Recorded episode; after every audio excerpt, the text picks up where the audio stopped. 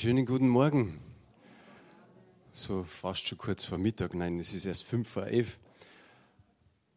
Ich sage jetzt einfach mal nochmal vielen, vielen Dank. Wir, wir reden ja auch, auch, da schon wieder von Diensten, die man braucht, um nicht nur Gottesdienste zu feiern, sondern auch andere Aktivitäten. Und ich denke, der Toberaum, das hat echt überrascht.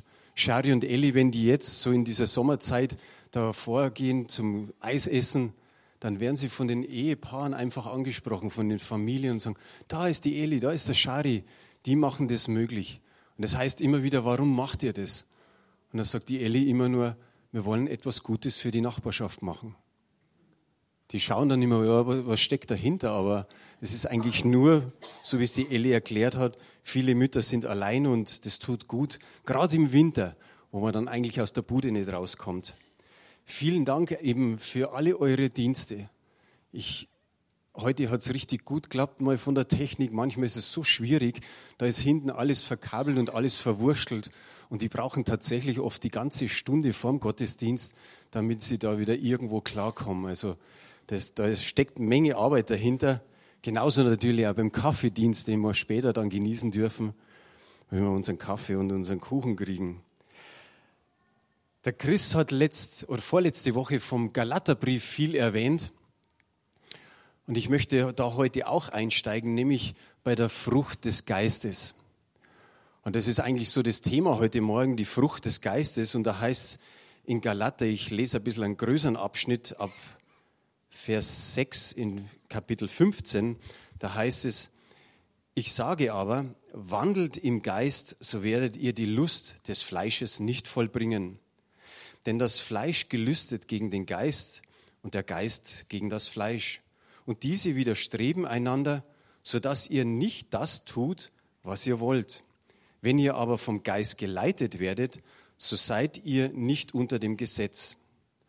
Offenbar sind aber die Werke des Fleisches, welche sind Ehebruch, Unzucht, Unreinheit, Zügellosigkeit, Götzendienst, Zauberei, Feindschaft, Streit, Eifersucht, Zorn, Selbstsucht, Zwietracht, Parteiungen, Neid, Mord, Trunkenheit, Gelage und dergleichen, wovon ich euch voraussage, wie ich schon zuvor gesagt habe, dass die, welche solche Dinge tun, das Reich Gottes nicht erben werden.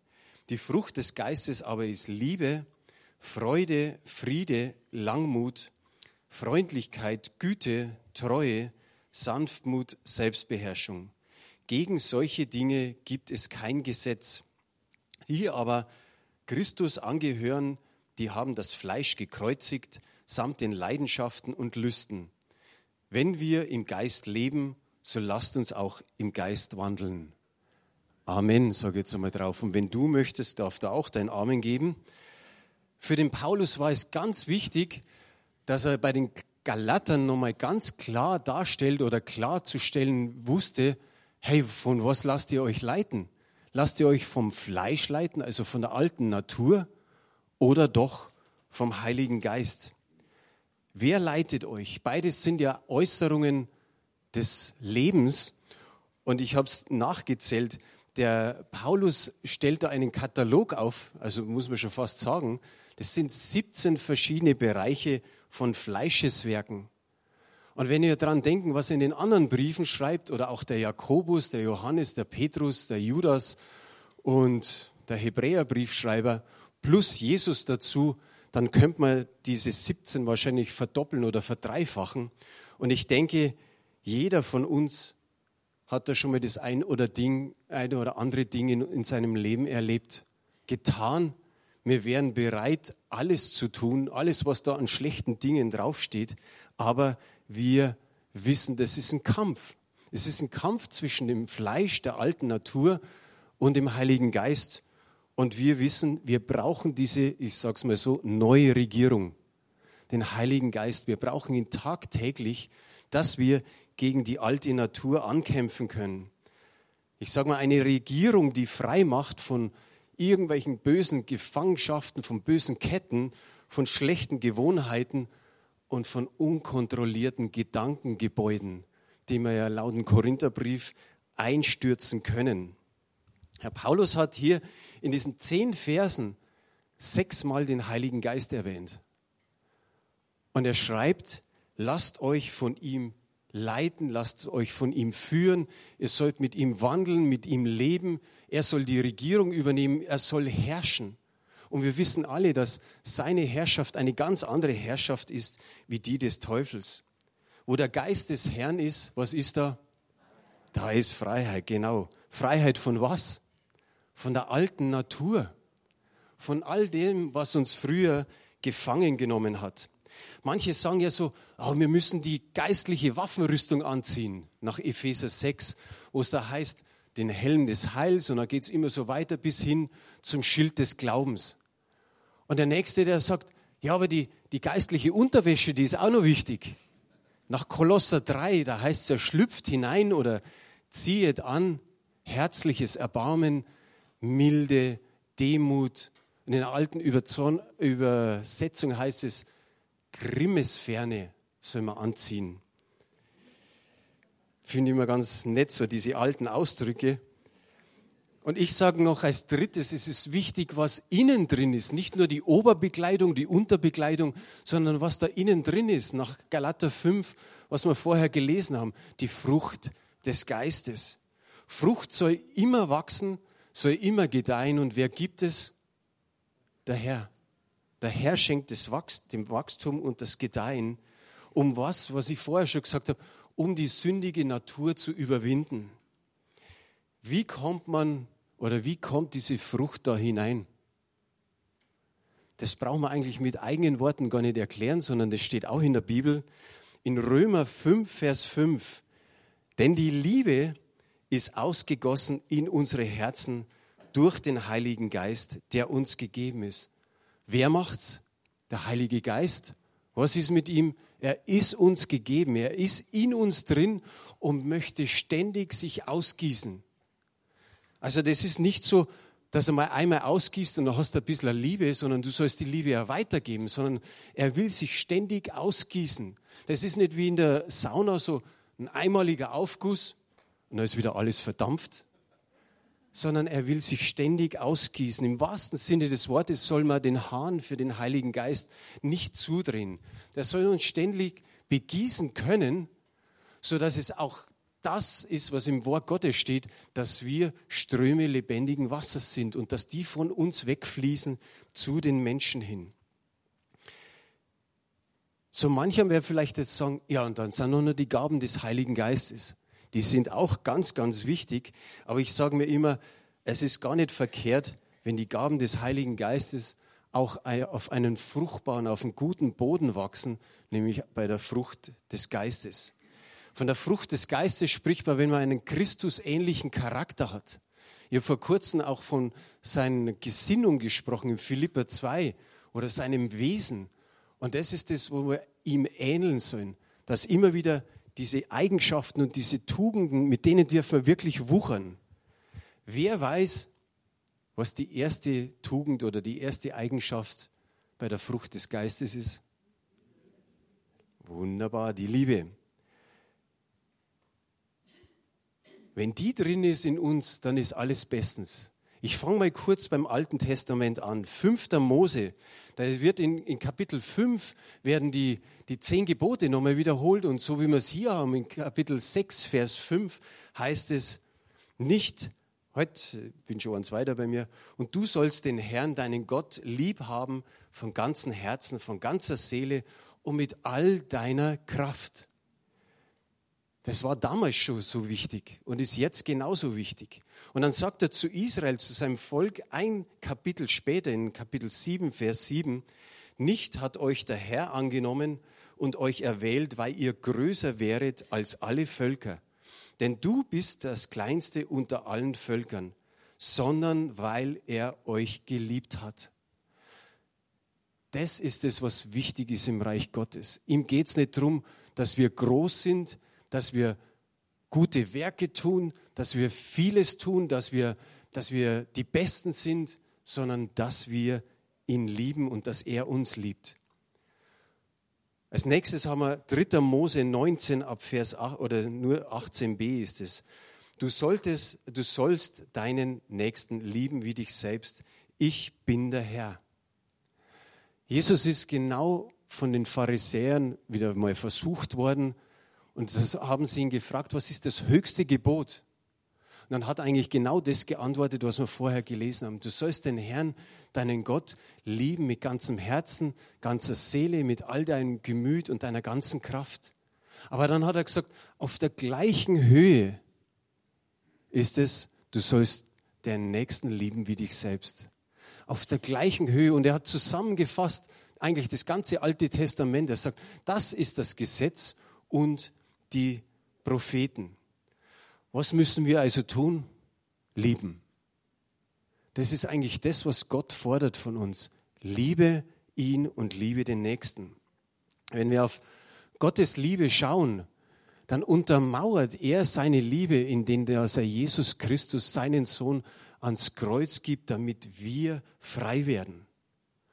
Und ich denke mal so weit, wir können es uns gar nicht mehr erlauben, wenn Gott so weit geht, dass er das Beste für uns gibt, dass wir da an seiner Liebe jemals zweifeln.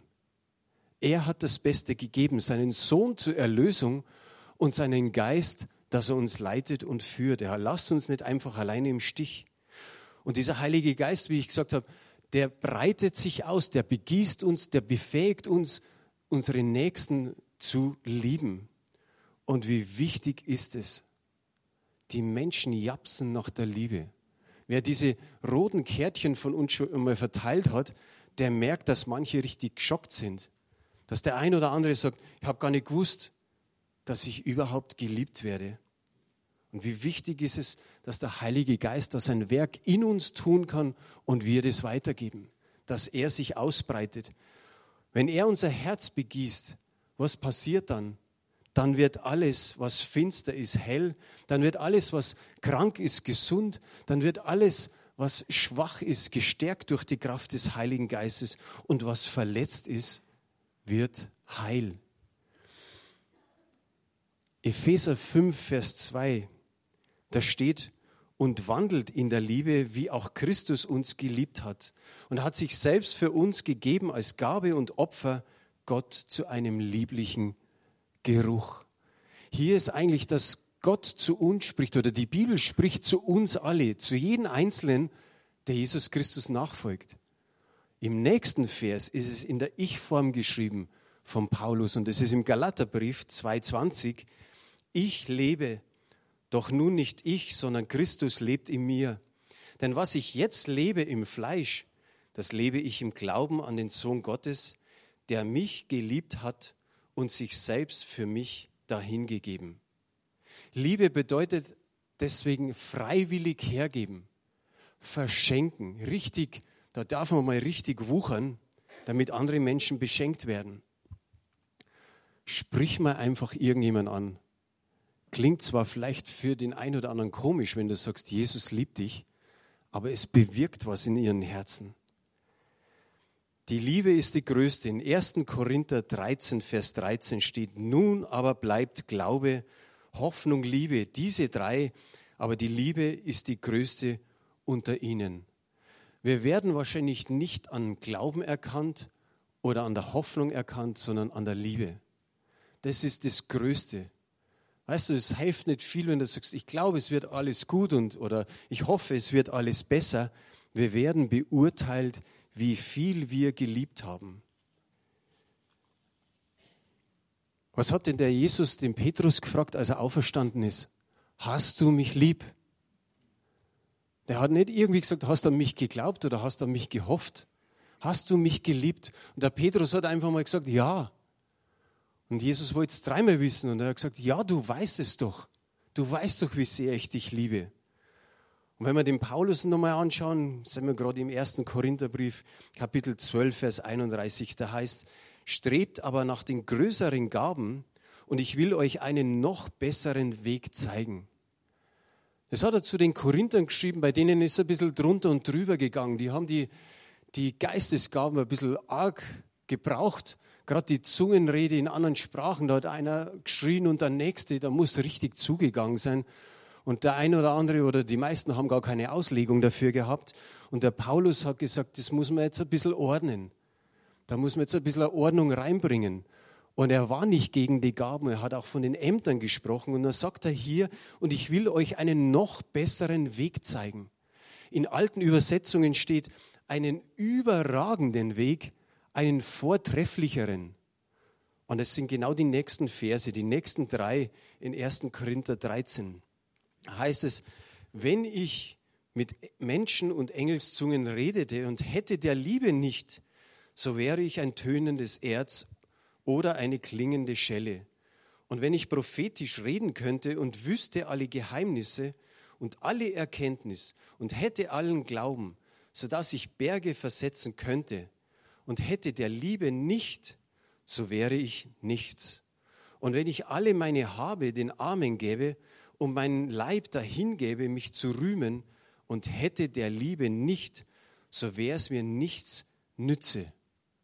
Also all die Erkenntnis, die Weissagung, Prophetie, Geheimnisse, Glauben, das zählt alles nicht bei Gott, sondern die Liebe. Das will er an erster Stelle haben. Wir wissen es, Erkenntnis, das kann ganz schön aufblähen. Aber Liebe baut auf. Und wer die Liebe nicht hat, was sagt es hier? Der ist nichts. Nicht die Hälfte, sondern der ist nichts. Und in den Versen danach, ihr kennt sie alle, aber die muss man mal wieder lesen. Die Liebe ist langmütig und freundlich.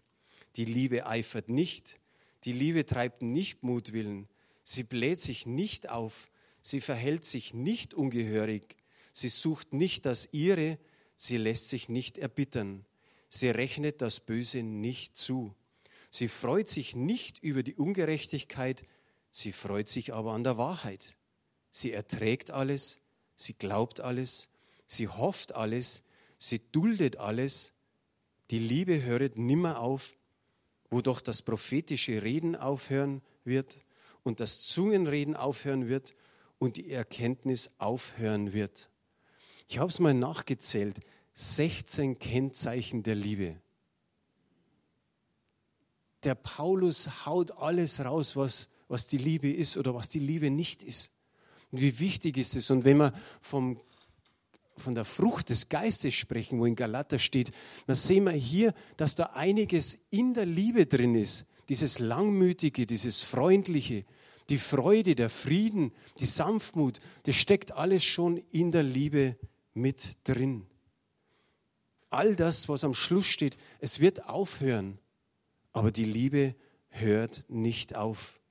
Jetzt können wir auch verstehen, warum Jesus die Bergpredigt weitergegeben hat und warum da mittendrin dann steht, liebt eure Feinde, segnet die euch fluchen, betet für die, die euch verfolgen. Seien wir mal ganz ehrlich, das ist doch eine Riesenherausforderung, oder? Wie geht es uns manchmal mit Leuten, die wir besser kennen? Und wir verstehen uns vielleicht gerade im Moment nicht ganz gut. Da wo man dann sagt, was den? Für den soll ich jetzt beten. Für den soll ich jetzt, der hat doch so Schlechtes gesagt über mich, soll ich den jetzt segnen? Soll ich da wirklich das tun? Und dann erst Feinde. Ich habe ein Beispiel aus, der, aus dem Alten Testament, wo es um Feindesliebe geht, wo es um den geht, wenn jemand flucht, dass er gesegnet wird. Und es geht um einen David. Der David ist auf der Flucht, der König David. Und dann kommt ihm ein Mann entgegen, der heißt Shimi.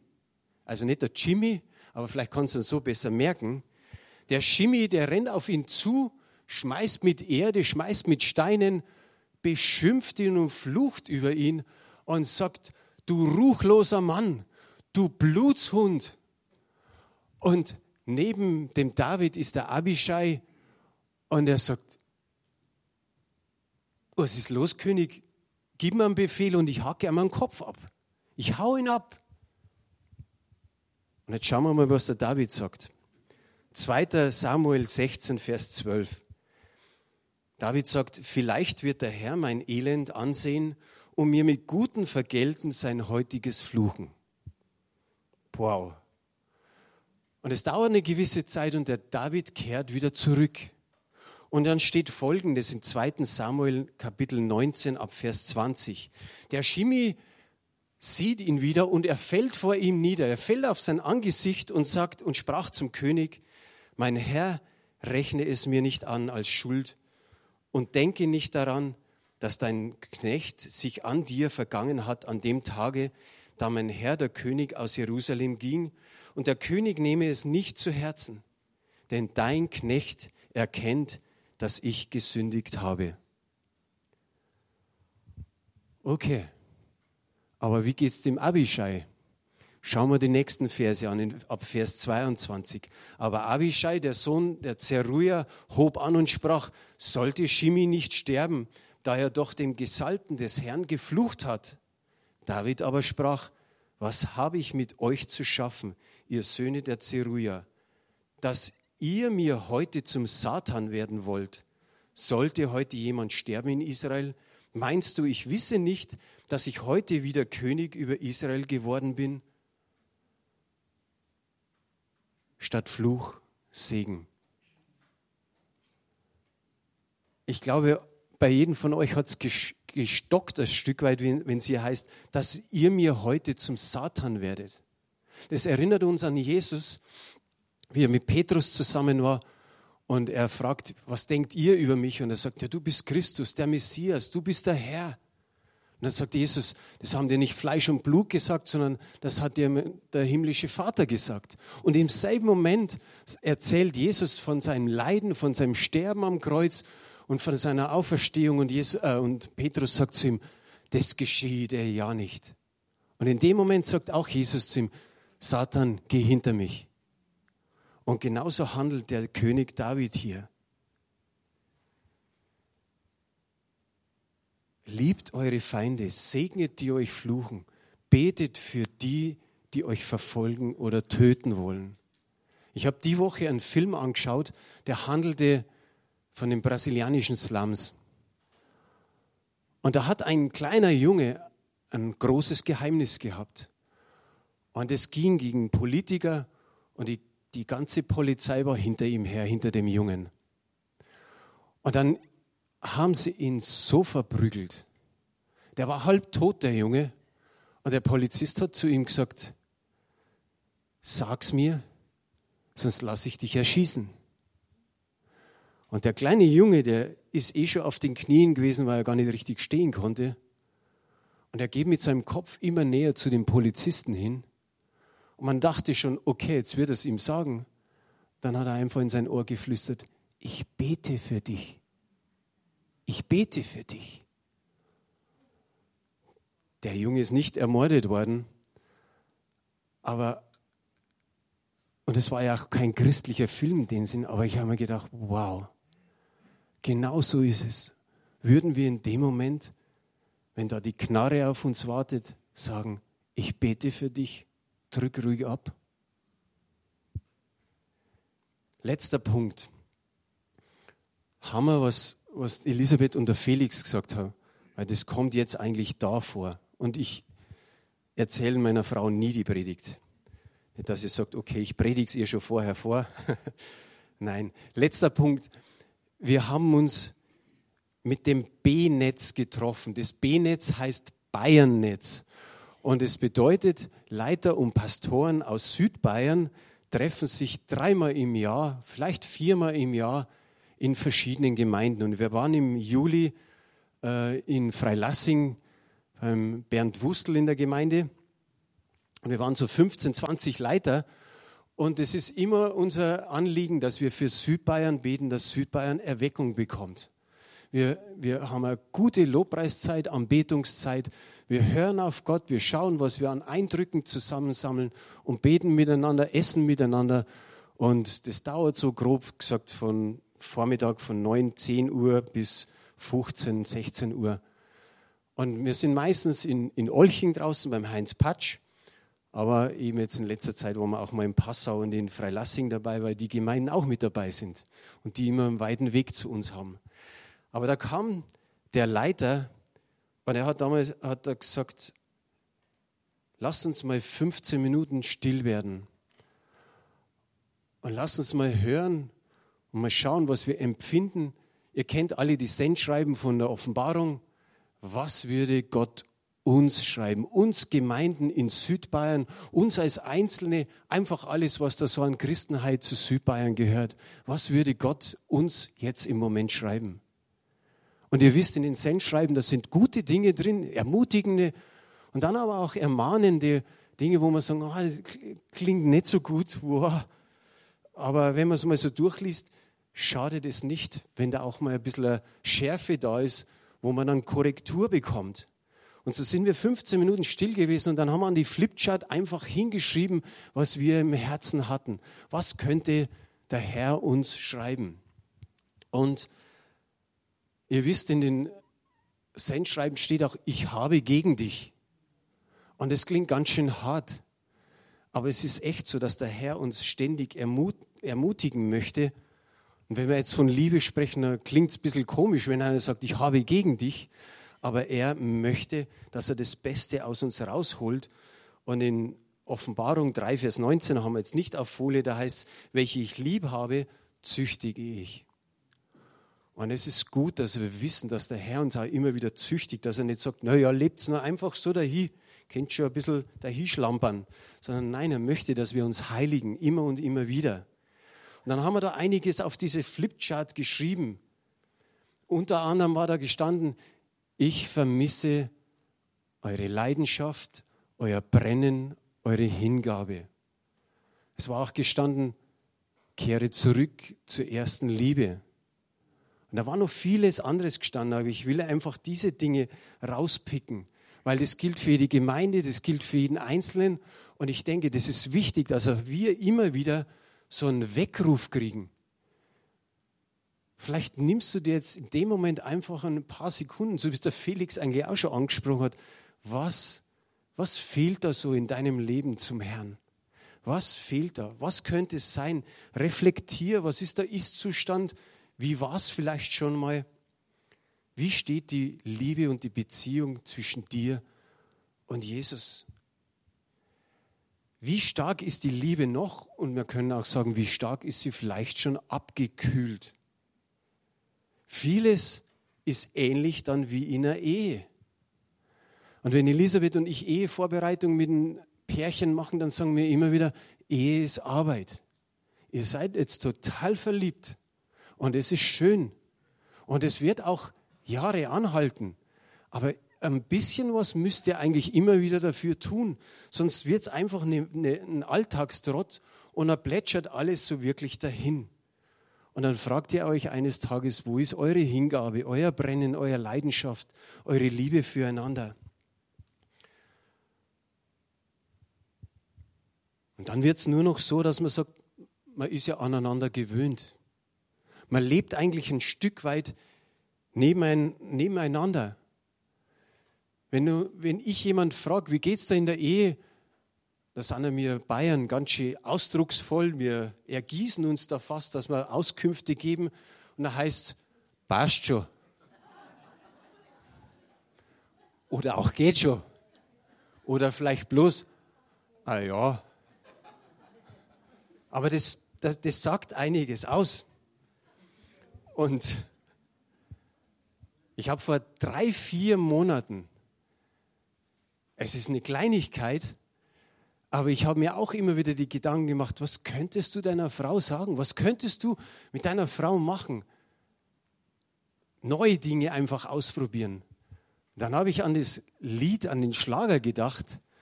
Ich glaube, Chris Roberts ist es. Habe ich dir heute schon gesagt. Kennt ihr das?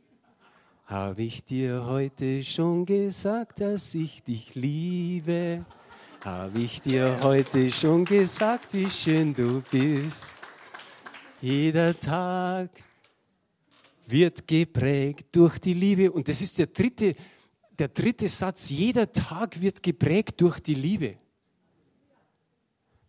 Ich weiß, wie es bei ihr ankommt. Sie, sie, sie, jeden Tag einmal seit drei Monaten und ich möchte es machen bis zum Schluss.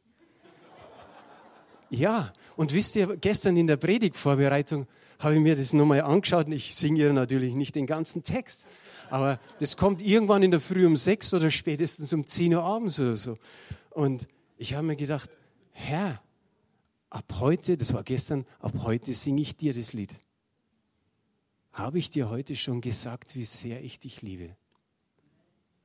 Und ich habe es heute in der Früh, irgendwo um sieben rum oder so, gesungen, so, und gedacht, oh, ist das cool.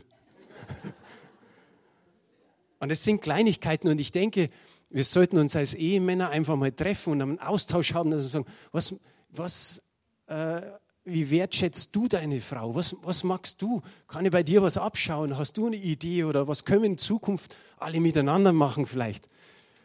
Dass unsere Frauen einfach wissen, dass wir sie lieben.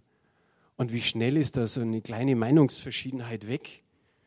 Und es tut echt gut. Ich, hab, ich glaube, er heißt Ed Cole.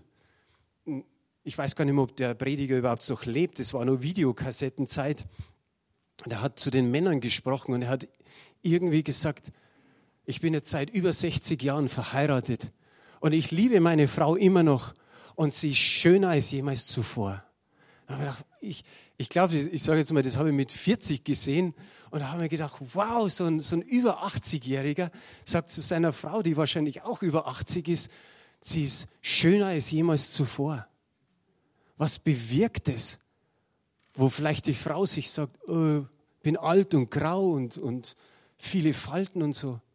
Aber ich denke, er hat es genau richtig ausgedrückt, weil man lebt miteinander und man sieht mit ganz anderen Augen, mit den Augen des Herzens. So ist es wichtig, auch sowas zu proklamieren. Habe ich dir heute schon gesagt, dass ich dich liebe? Wenn das Jesus hört, gibt es mindestens einen, der es nicht gerne hört. Ich denke, das größte Hindernis, und das ist das, was wir vorher auch gehört haben, ist einfach die Zeit. Wir nennen es Zeitmangel. Und ich staune immer wieder, dass man sagt, wenn man in die Arbeit geht, hat man grob acht Stunden Arbeit und Fahrweg und so weiter. Das sind zehn Stunden weg. Aber die Rentner haben auch keine Zeit. Obwohl doch diese zehn Stunden mehr da sind. Was macht ihr denn alle? Aber das ist einfach wichtig, dass man schaut, was haben wir für Zeitfresser. Da gibt es doch wirklich so vieles, wo man sagt, okay, das hätte ich jetzt nicht machen brauchen, hätte ich lieber eine halbe Stunde mit dem, Zeit, äh, mit dem Herrn verbracht. Wisst ihr, ich habe in einem Buch und in einem Bericht habe ich gelesen, wie Satanisten denken. Die sagen, die beten, dass Christen beschäftigt werden, beschäftigt werden und beschäftigt werden. Warum? Weil sie wissen, wie kostbar und wie wichtig das die Zeit ist, die wir mit dem Herrn verbringen oder verbringen könnten. Und darum soll man mit irgendwelchen Dingen beschäftigt sein. Auch bei Erweckung geht es oft so los, dass man Buße tut, wie es in der Offenbarung steht, dass man miteinander betet, dass er vom Herrn fleht, dass er sagt, Herr, wir, wir lassen nicht los, bis du uns segnest und dass dieses Südbayern errettet wird. Was hast du gesagt? Jawohl. Das hätte lauter kommen können. Ich komme zum Schluss. Wer zur ersten Liebe zurückkehrt, so nennt es ich mal am Schluss, dem schenkt der Herr wunderbare Verheißungen. Da gibt es einen Psalmisten, der hat am Schluss von seinem Psalm das so gestaltet, dass der Herr persönlich zu ihm redet. Und jetzt nimm es einfach du für dich so, diese drei Verse. Da steht zwar er, nimm du einfach also als Tochter des Herrn das Sie. Er liebt mich im Psalm 91, Vers 14. Er liebt mich, darum will ich ihn erretten. Er kennt meinen Namen, darum will ich ihn schützen. Er ruft mich an, darum will ich ihn erhören. Ich bin bei ihm in der Not, ich will ihn herausreißen und zu Ehren bringen. Ich will ihn sättigen mit langem Leben und ich will ihn zeigen mein Heil. Also wer ihn anruft, wer seinen Namen kennt, wer ihn liebt, das sind die Verheißungen, die der Herr uns schenken möchte. Und wenn es da drauf ein Amen hast, dann darf das gerne sagen. Manuela, ist es irgendwie nur möglich, dass wir ein oder zwei Lieder spielen, gerne von, von den Liedern, die ihr gesungen habt vorher? Ich, Chris Roberts, den gebe ich dann unten im Kaffeestübel, oder? ja. Vielleicht, dass wir das einfach sacken lassen können. Ich habe euch wirklich eine Hausaufgabe auf solche Zettel geschrieben. Die Annemarie, die hinten als Ordner sitzt, das sind Denkanstöße. Da steht drauf, würde der Engel auch dir sagen, dass du deine erste Liebe verloren hast? Wie steht es mit deiner Leidenschaft und Hingabe? Welche Dinge hast du getan für und mit Christus, als du dich gerade zu ihm bekehrt hast? Was davon ist auf der Strecke geblieben? Welche Dinge könntest du wieder in dein Leben einbauen? Was sind deine Zeitfresser? Das sind Denkanstöße. Wenn es hier sage, das vergisst man locker, da fällt dir vielleicht morgen noch ein, eine Frage ein. Aber das sind eben sechs Fragen und das soll man vielleicht bewegen über Wochen und Monate. Das ist nicht eine Sache von heute, aber das erinnert uns immer und immer wieder, wie ist unser Ist-Zustand? Und Gott möchte einfach so einen kleinen Weckruf machen, schon durch das, was die Elisabeth gesagt hat und der Felix. Und ob du es heute schon festmachst oder heute Nachmittag oder morgen oder so, da ist kein Zeitdruck da. Aber reflektier mal diese Fragen und ich denke, dass Gott uns alle begegnen wird. Und das ist das Gute, weil das soll ja Predigt ausmachen. Amen.